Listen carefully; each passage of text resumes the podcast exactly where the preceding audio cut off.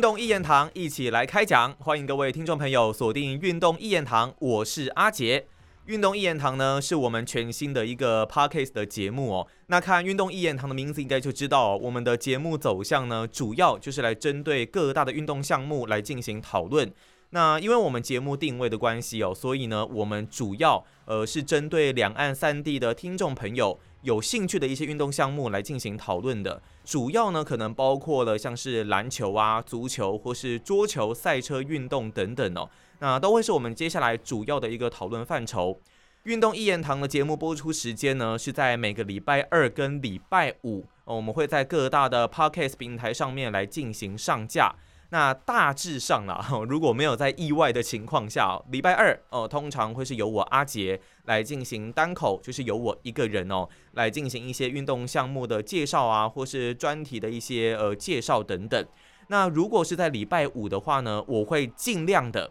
哦来找一些来宾啊，或者是运动产业界的一些相关人士。来跟我们来进行讨论，呃，像是我们之前有找过运动员生涯规划师曾全玉啊，那或者是有找这个足球专家拉斐尔 Raphael 来跟我们讨论欧洲冠军的足球联赛，呃，所以呢，我们的节目走向大概会是以这样的方式哦。那以近期我的个人介绍呢，主要是针对了 CBA 对岸的中国男子篮球的职业联赛来进行讨论。在第一集的时候，我们运动一言堂开播的第一集哦，就先有介绍了 CBA 这一个联赛的一些制度啊，还有他们的成立背景等等哦。那接下来我们就是要来好好的介绍 CBA 到底有哪一些的球队。之后呢，我们也会有哦，CBA 有哪一些知名的球星？那台湾可能有哪一些球员到对岸的 CBA 发展过？那先前呢，我们有介绍过广东宏远哦，这一支在 CBA 算是常胜军，很强大的一支球队了，也是最近这一季 CBA 联赛的总冠军队伍哦。那这一集的节目呢，我们要来介绍的就是台湾球迷也相对熟悉的上海大鲨鱼。上海大鲨鱼的这支球队呢，台湾球迷为什么会熟悉哦？主要当然跟姚明这个，不管是在中国篮坛、在亚洲篮坛，甚至在世界篮坛，在 NBA 都是哦非常知名的这一位球星有关系啦。当然，台湾其实有一些球员哦，有去过上海大鲨鱼发展哦，例如像是曾文鼎啦，还有就是最近的刘铮啦、李学林啦，都有到过上海大鲨鱼这支球队来发展呢。那上海大鲨鱼呢？它现在的全名，呃，是叫做上海九世大鲨鱼篮球俱乐部哦。它的成立时间呢，是在一九九六年一月的时候，呃，只比联赛成立的一九九五年晚大概一点点的时间了。那过去呢，因为不同的冠名赞助商的关系哦，所以他们有过各式各样的名称。包括了有过上海西洋大鲨鱼、上海汇中大鲨鱼、上海马吉斯大鲨鱼、上海东方大鲨鱼，还有到现在的上海九世大鲨鱼哦。那上海九世大鲨鱼这个名称呢，是从二零一九年来开始使用到现在的。大鲨鱼的这支球队的主场呢，是在上海的浦东新区的。原生体育馆，那接下来呢？当然，他们有要准备要搬家到浦西那一边的消息了。目前应该也是确定，在二零二二年，明年会有搬家的一个动作。那原本的这个浦东新区呢，其实稍微也跟大家介绍一下，在浦东新区这一边呢，它是中华人民共和国上海市的一个副省级的市辖区。根据有二零一二年常住人口的一个资料显示。他们的人口数呢有五百一十八点七二万人，是上海市人口哦最多的一个行政区。那浦东新区呢是非常被中国政府重视的一个地方哦。大概在一九九零年代的初期吧，而中国呢就已经有在浦东新区有进行一系列的大型开发的一个建设项目，也在二零零五年的时候哦获批，也就是获得批准了，成为中国第一个。国家综合配套的改革试验区哦，所以呢，目前浦东新区有身兼多职，它是这个中国的综合配套改革试验区、副省级区，还有国家级的新区哦，也是中国大陆经济产业发展哦最发达的一个地区之一。你就可以想象这个地方呢是有多么受到中国政府的一个重视哦。就我之前，因为我的父亲他有曾经在中国那边工作过。哦，所以呢，也有去过几次中国大陆去找他哦。那包括了像是上海啊、苏州啊、杭州等等，都是算是有去过的一个地方，也觉得这些地方真的他们都算是还蛮发达的，也真的非常的呃风景非常的漂亮。但是就我所知，其实在中国有一些地方，他们的城乡差距可能会比较大哦。那你可能在别的城镇有看过很多科技发达的一些事物，甚至是很进步，比台湾还要进步的一些东西。但是到了一些比较落后、比较偏乡的一些地方，可能这个落差就是会非常非常的大。那这可能也是未来在中国需要比较急于解决的一个问题哦。他们的贫富差距，还有城乡之间的差距，有可能都是在未来需要好好的去解决的一个部分。那在这个上海大鲨鱼的原生体育馆呢，其实这个体育馆的部分是在两千零七年来完工的，但是他们其实有一个体育场是更早来启用的，在两千年就已经来启用了。那这个体育场呢，其实主要是拿来办足球比赛的哦，因为它这个草皮的部分主要会拿来做足球比赛的一个使用。在体育场内哦，观众席位大概是有一点六万个。那主要台的席位呢，有三百零六个。残疾人士专用席位是二十八个，贵宾包厢则是有二十七间哦，可以容纳六百位的贵宾。那过去呢，在这边办过的足球赛事哦，包括了像是中国的甲 B 足球联赛，也就是后来的甲级足球联赛。另外还有就是我们现在所熟悉的中超，另外包括了两千零六年亚足联的冠军联赛，都是有在这一边来进行举办哦。那么在体育馆的部分呢，刚刚有提到过，是在两千零七年的时候完工的。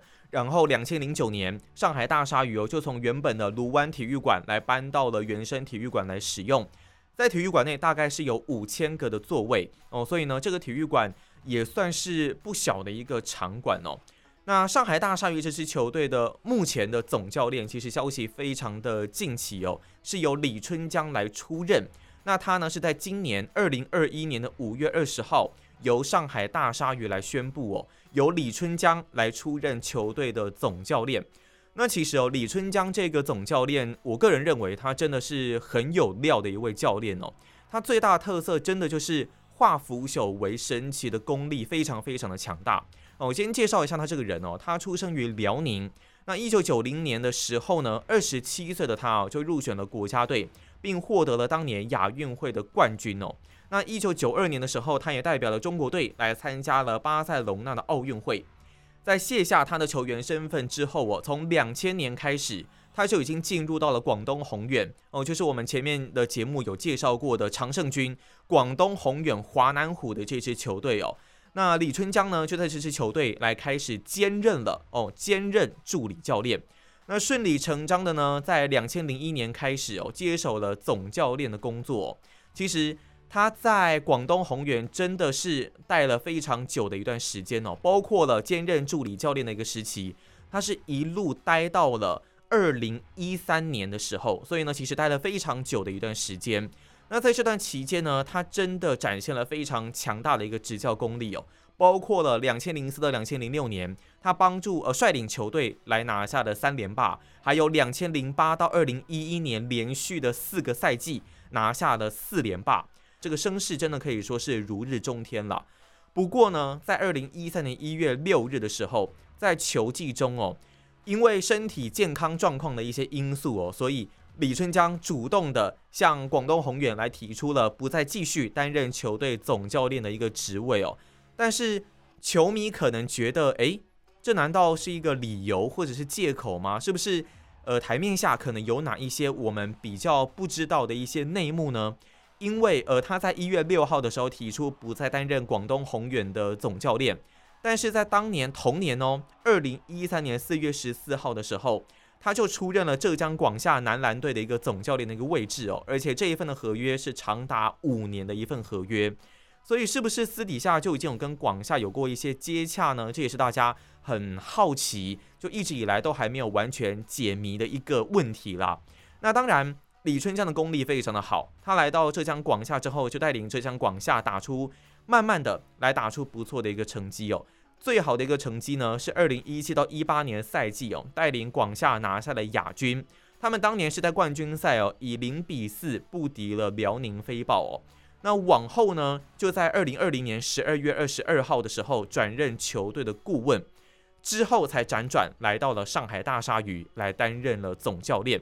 所以呢，从下一个球季开始哦，李春江就是上海大鲨鱼的总教练了。那以李春江的一个执教风格来说呢，他绝对可以说是 CBA 的一个顶级教练。他在广东宏远期间就曾经培养出了包括像是杜峰哦、朱芳雨、王世鹏这一些大家耳熟能详的球员哦。那么在广厦期间呢，也发掘了胡金秋还有孙明辉。所以总归来看，他非常敢勇于的启用新人哦，很大胆来用新人。只要你的表现不错，那他就会不吝啬给你出赛的一个机会，而且呢，他也很擅长制定一些针对性极强的战略跟训练计划哦。那前面有提到过，呃，李春江这个教练呢，最为人所称道的，就是他化腐朽为神奇的一个能力啊。这一点呢，从他能把广厦从比较没那么好，呃，比较落后的一支球队啦，排名比较落后的球队带到亚军球队就可见一斑哦。他除了敢大胆启用新人之外呢，其实他也是一位非常霸气的总教练。我们有一个形容词来形容，应该就是这个敢爱敢恨啦。他很敢于用人，但是如果你犯错的时候，他该骂的时候绝对还是会骂。那不管呢你是球星啦，还是外援洋将等等啦，他都可以骂。呃，包括了像是广东宏远的杜峰啊、朱芳雨啊、陈世鹏，刚刚提过嘛。另外还有一些大牌的外援，像是 Marshall Brooks，甚至传奇洋将 Jason Dixon、Smash Parker，都是他可以开骂的一个对象哦。所以由他这样子化腐朽为神奇的教练来到了上海大鲨鱼，我们也就可以来看看，哎，那上海大鲨鱼是不是会有哪一些不一样的新气象来出现呢？这也是大家非常期待的一件事情哦。那上海大鲨鱼的这支球队哦，大概。历年来的一个作为，也简单的稍微来跟大家介绍一下啦。当时呢，他们成立前面有提到过是在一九九六年，但其实在九五年的时候，这一个上海东方电视台的台长穆瑞正，他就已经有想要成立球队的一个打算了。哦，为什么呢？因为就是当时呢，穆瑞正啊看到足球联赛，哇，这个真的是打得非常非常的火热，那球迷也很投入，所以呢，他也想要搞一支球队来玩一玩。那他想搞的就是一支篮球队嘛。所以呢，在一九九六年一月的时候哦，由上海体育运动技术学院跟这个穆瑞正所在的上海东方电视台合作，就成立了上海东方的一支篮球队哦。那这支篮球队呢，在成立之初的排名并不是这么的理想，是之后才随着时间来慢慢的进步哦。那这当中呢，当然跟一位我们熟悉的球员，应该说两位了很有关系哦，那就是姚明还有刘伟。哦，这两位球员呢，都是现在上海大鲨鱼哦退休背后的球员了。在那个时候呢，总教练李秋平也是大胆的来启用新人，启用了姚明、刘伟，然后呢，给他们在联赛当中相当多的一个出赛的机会。那随着他们的球技越来越好，越来越成熟，也帮助上海大鲨鱼的成绩越来越出色。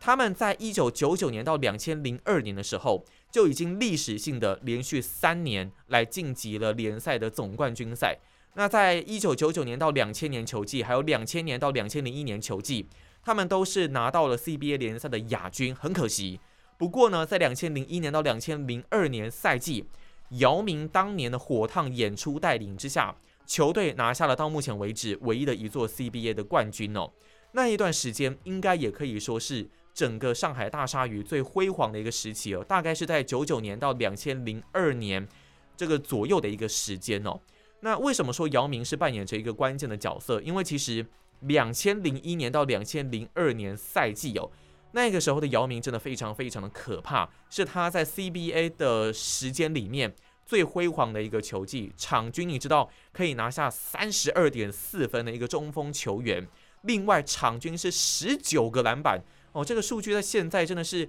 很难以想象的一个数据哦。另外还有四点八次的封阻，命中率高达了七成二一。简单来说啦，在这整个联赛，他应该是已经找不太到对手了，真的是开外挂、开挂机的一个存在哦。而且呢，在当年总冠军赛的最后一场比赛，当年他们是以三比一来击败了八一火箭嘛。总冠军赛最后一场哦，姚明二十一投二十一中，嚯！非常可怕的一个百分百的命中率啊，拿下了四十四分、二十一个篮板、七次的主攻啊，二十一投二十一中这样子的记录啊，至今还没有人能够打破。带领大鲨鱼哦拿下了当年的总冠军。当然有人会说，当年要不是王治郅远走 NBA，不然的话，其实上海大鲨鱼能不能够来拿下当年的总冠军，还是一个未知数哦。呃，的确，因为这是没有发生过的一个事情，所以当然现在再怎么说也都说不准。但是也必须要承认，姚明在当年球技的确是已经渐趋成熟，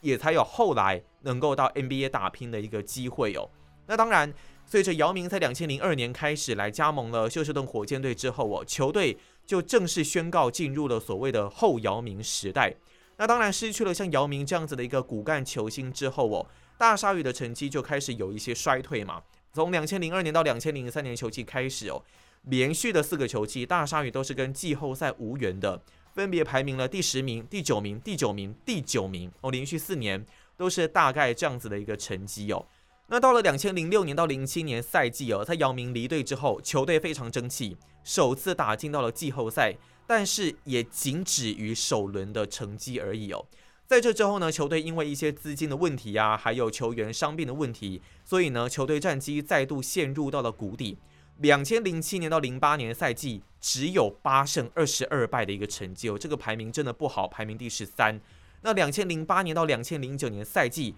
甚至是已经掉到了联赛倒数第二名的第十七名哦。当年他们的战绩真的非常非常的惨淡，可以说是成为了各队来进补的一个对象。当年他们的成绩只有六胜四十四败哦，遭遇了球队建立这么多年以来哦最差的一个成绩。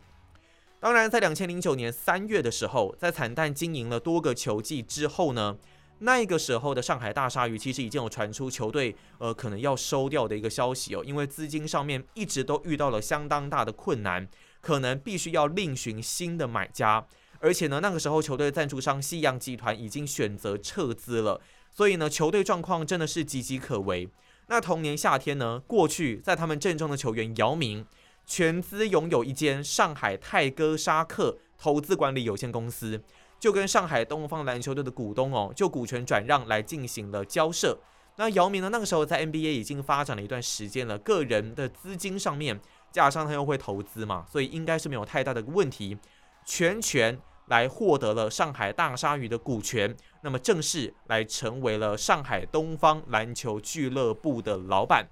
在姚明呢成为了球队老板之后哦，两千零九年到二零一零年赛季开始，刚好在那个时候呢，上海大鲨鱼就搬迁到了原生体育中心，就是我前面所介绍过的。那球队呢也做出了一些的改革哦，包括了像是聘请了 NBA 资深教练 Bob Dunwood Jr.，他的老爸就是这个 Bob Dunwood，也是在美国相当有名的一位大学教练哦。那这个赛季的改变呢，其实不只是教练的改变而已哦。球队还引进了前 NBA 的好手 John Lucas 三世，他的爸爸呢就是 John Lucas 二世哦。那这位二世在 NBA 其实也算是一个还不错的球员啦。Lucas 二世呢，一九七六年作为选秀状元被休斯顿火箭队给选走，十四年的职业生涯当中呢，Lucas 二世平均每一场比赛可以拿下十一点二分，这算是他那个时候的成绩哦。那 Lucas 二世呢？比较有名的，其实应该是他在大学的时候，因为他连续两年拿下了全美最佳球员。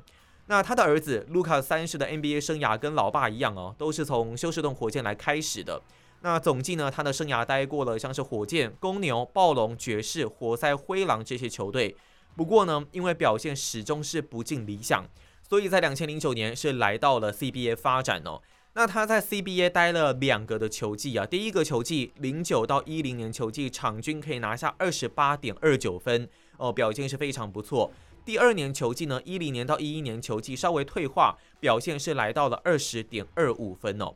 那像是除了有这个卢卡三十之外呢，当年的大鲨鱼也找来了如约旦好手啊、阿巴斯等球员来扩充自己的实力。帮助球队来取得了自姚明离队之后最长的联赛九连胜啊，也打进了季后赛的一个成绩。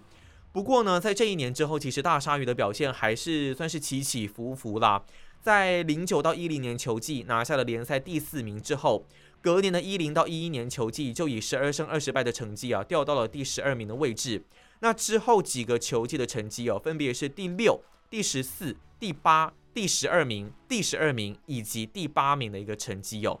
那在二零一七年的时候，姚明呢，因为当选了中国篮协的主席嘛，所以呢，在那一个时候，他就并没有继续的来担任上海大鲨鱼的球队老板哦，他把他的股权全部的转让，卸任老板的这个位置哦。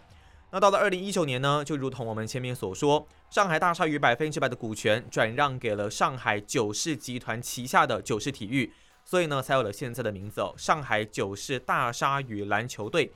不过呢，最近四个球季哦，其实大鲨鱼的表现依然算是有点再浮再沉啦。连续四季的排名呢，分别是第十、第十二名、第十六名跟第十四名，表现呢都不尽理想。所以呢，大家也才开始期待，在李春江入主了总教练的位置之后，大鲨鱼会不会有新的气象呢？加上他们现在的薪资空间其实非常的充裕，很多人都希望他们可以招揽一些明星的球员，来给这支球队增添更多的一个战力哦。那我们也期待说，在接下来的新球季，上海大鲨鱼能不能够有更不一样的表现呈现在我们球迷的眼前哦。好，那上海大鲨鱼这支球队呢，大概历史上是这样子的一个走向。以他们一个知名的退役球星来说呢，我觉得应该。大家非常熟悉了，就是姚明跟刘伟是他们最主要的两位球员哦。这两位球员呢，被退役的背号分别是姚明的十五号以及刘伟的八号。好，那我们在之后的节目主题呢，会更深入的来介绍这些 CBA 的知名战将。我们在球队介绍的这部分呢，针对退役或是知名的球星，就是概略的来进行介绍。那姚明这一位球员哦，一九八零年九月十二日出生的姚明，我相信。大家真的非常非常的熟悉哦。姚明的父母呢，他们其实身材哦都非常非常的高大。他的父亲呢，姚志源身高两百零八公分，那母亲呢，方凤娣身高一百八十八公分，两个人呢也都是职业的篮球员了。所以呢，姚明哦这个身高两百二十六公分，这是在 CBA 的秩序册上面的一个数字。但是在美国 NBA，因为他们都是穿鞋来量身高的，所以呢。在美国爆出来的身高是高达了两百二十九公分哦。姚明的身材呢，我们认为啊，当然跟他的父母亲有很大的一个关系哦。那他的绰号被称作“移动长城”，生涯所待的球队呢，包括了 CBA 的上海大鲨鱼，另外还有 NBA 的休斯顿火箭。那么现在的姚明就是我前面所提到过的，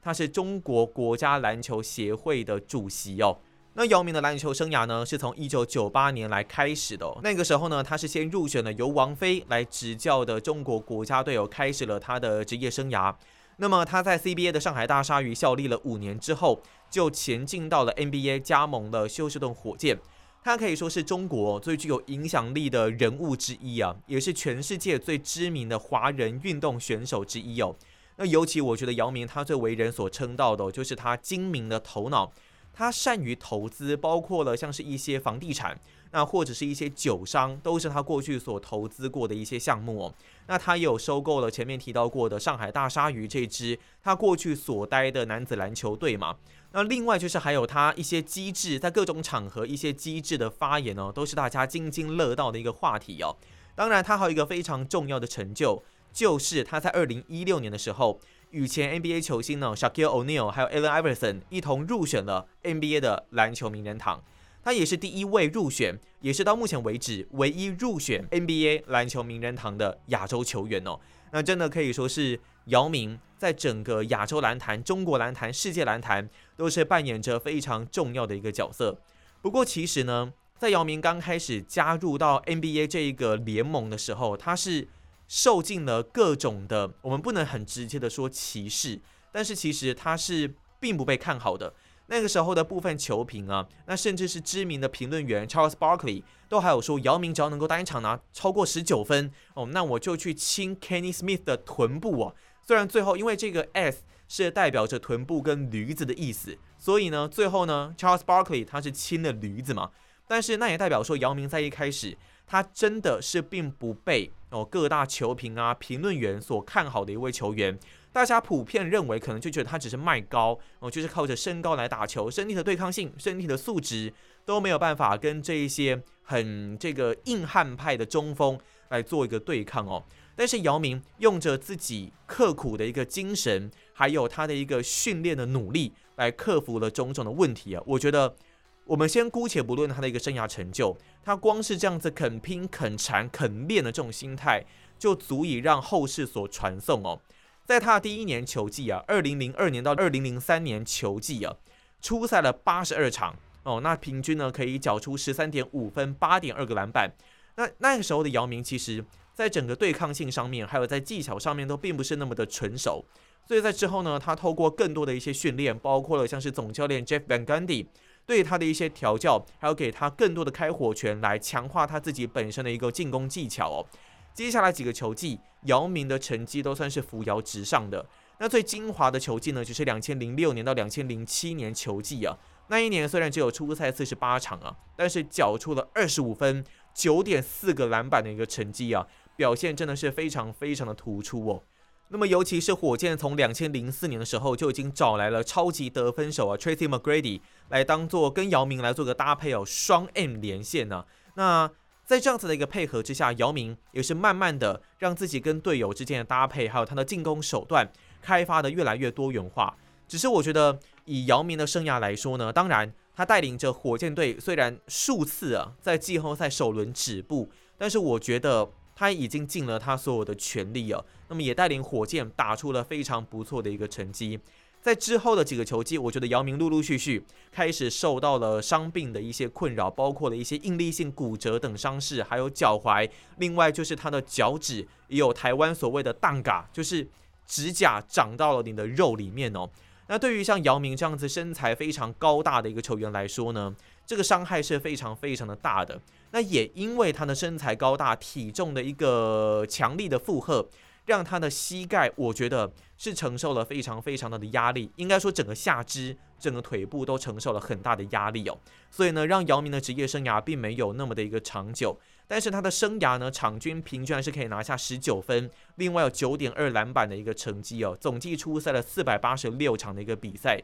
那我个人真的觉得，姚明他从一开始不被看好，到后来能打出这样子的一个成绩，甚至还有说那时候根本就是跑步跑到吐。各种各样不同的一些磨练哦，他都克服过去了，所以我觉得他的精神真的是很值得我们来学习哦。那当然，其实退休之后的姚明呢，一直都还是很活跃啦，因为包括了像是他担任上海大鲨鱼的老板，那另外呢，就是他还有担任中国篮协的主席，他一直都利用自己的一个影响力来帮助中国篮坛，影响中国篮坛，甚至影响到了亚洲篮坛哦。那我们前面有提到过，姚明呢是一个非常聪明的球员，也是非常幽默的一个球员哦。那他其实也有出过很多的一些呃姚氏语录啦，我觉得大家都可以在网络上稍微搜寻看看哦。例如，他有被问到说，在中国打球跟在美国打球有什么不一样？那他就说，诶，在美国要用翻译，在中国那不用。那有一次呢是在一个见面会哦，那姚明呢是比较晚到，主持人呢先向记者做了一下解释。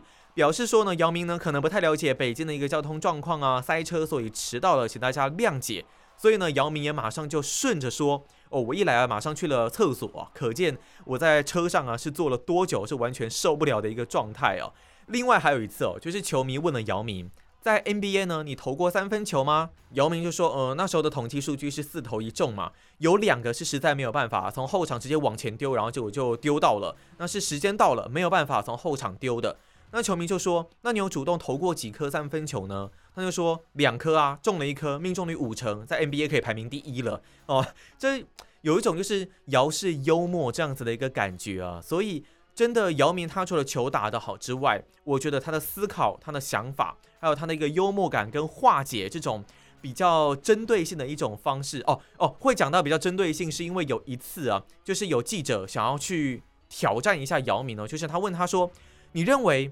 Shaquille O'Neal，哦，就是也有针对过姚明的一位中锋，超级中锋欧尼尔侠客嘛。Shaquille O'Neal，他是不是 NBA 历史上最伟大的一个中锋呢？那这个问题其实很尴尬。那姚明呢，刚好看到了另外一位超级中锋 Patrick Ewing 从他的身边经过。你这时候说 O'Neal 是历史上最佳中锋，不是对 Ewing 也不太好意思吗？那这样好像在灭自己威风的这种感觉吗？所以他就利用了 Ewing，他就说：“Hey Patrick，这个问题是来问你的哦。”这真的。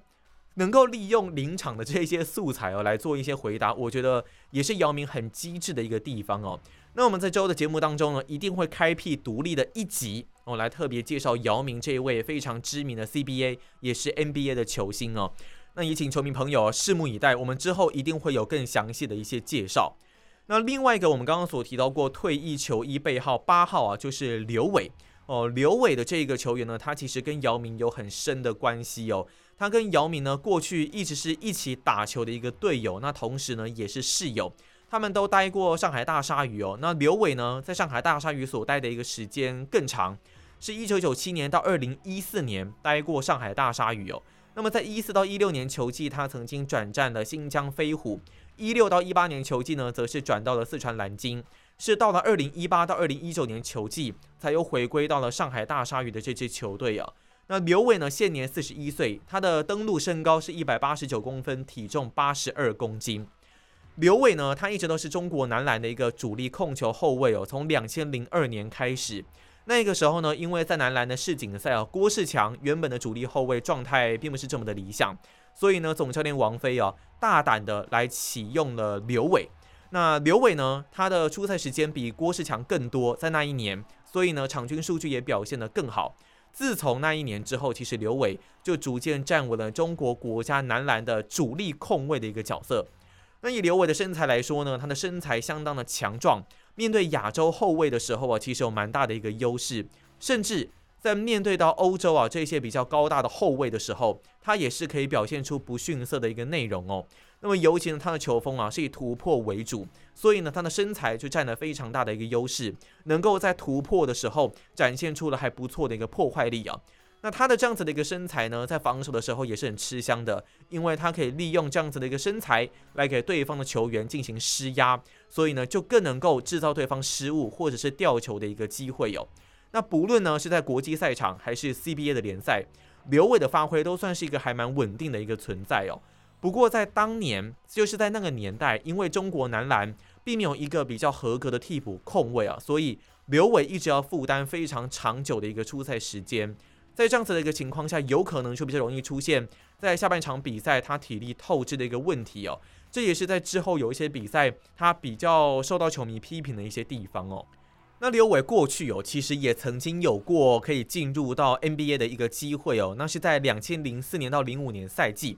那个时候因为姚明进军到了火箭队的关系啊，所以 NBA 也趁势希望能够跟中国市场有一个比较不错的连接，进而利用这个机会来把 NBA 做一个世界性的宣传哦，就是可以让 NBA 走向国际、更国际化 （international） 这样子的一个感觉。那那个时候呢，休斯顿火箭跟塞塞缅度国王队。两次来到了中国，参加了中国 NBA 的系列的季前赛。那么在季前赛的时候呢，国王队就有说要签下刘伟。那那个时候呢，刘伟其实在季前赛表现并不能说特别的理想。就数据面来看，三场季前赛三十四分钟的一个初赛，拿下两分四个篮板。不过呢，国王队可能看中了他的潜力哦。但是呢，在季前赛结束之后，国王队最终呢是并没有选择来正式签下刘伟。所以呢，这也是刘伟啊，在那一个时候距离 NBA 最接近的一刻啊。不过很可惜，最后呢是并没有来成功进军到 NBA。那刘伟呢，其实一直都是中国男篮的主力控卫嘛。他从两千零二年世锦赛、两千零四年的雅典奥运、两千零六年的男篮世锦赛、两千零八年的北京奥运，以及二零一零年的男篮世锦赛，还有二零一一年的男篮亚锦赛，其实刘伟的表现。都算是还蛮不错的，在场上都运用自己的决策。另外还有就是他的一些身体优势，跟一些东南亚或者是欧洲的一些球员对抗，展现出了一个不逊色的一个能力哦。所以刘伟这位球员，在整个中国男篮的历史上，还有在整个上海大鲨鱼的队史上，也算是非常重要的一位球员。目前八号球衣也是被退役的，他也是我们之后会再更详细介绍的一位，呃，这个中国 CBA 联赛的知名球星哦。那退役之后的刘伟呢，主要就是留在上海大鲨鱼来担任球队的领队，还有中方教练组的一个组长。未来呢，应该主要也是要朝执教的这个方面来发展的。好，那我对于上海大鲨鱼的这支球队会觉得，因为曾文鼎也待过嘛，所以我认为他是很勇于接受新知、勇于开创不同打法的球队。但目前就是还需要更多的冠军来证明自己哦。那如同我前面所说，接下来在李春江教练入主了之后。球队会呈现出什么样的风貌，还有他们能不能够来招揽到更多的明星球员，都是未来我们可以对上海大鲨鱼所关注的一个焦点哦。好，那以上呢就是我们这期节目哦对上海大鲨鱼的介绍。那如果你对运动一言堂呢有任何的建议，都欢迎可以上 Apple Podcast 帮我们来多多五星的留言，我都会有在节目当中针对五星留言来做一个公开的回复。那我们这期节目就到这边告个段落，我是阿杰，我们就下期节目再见喽，拜拜。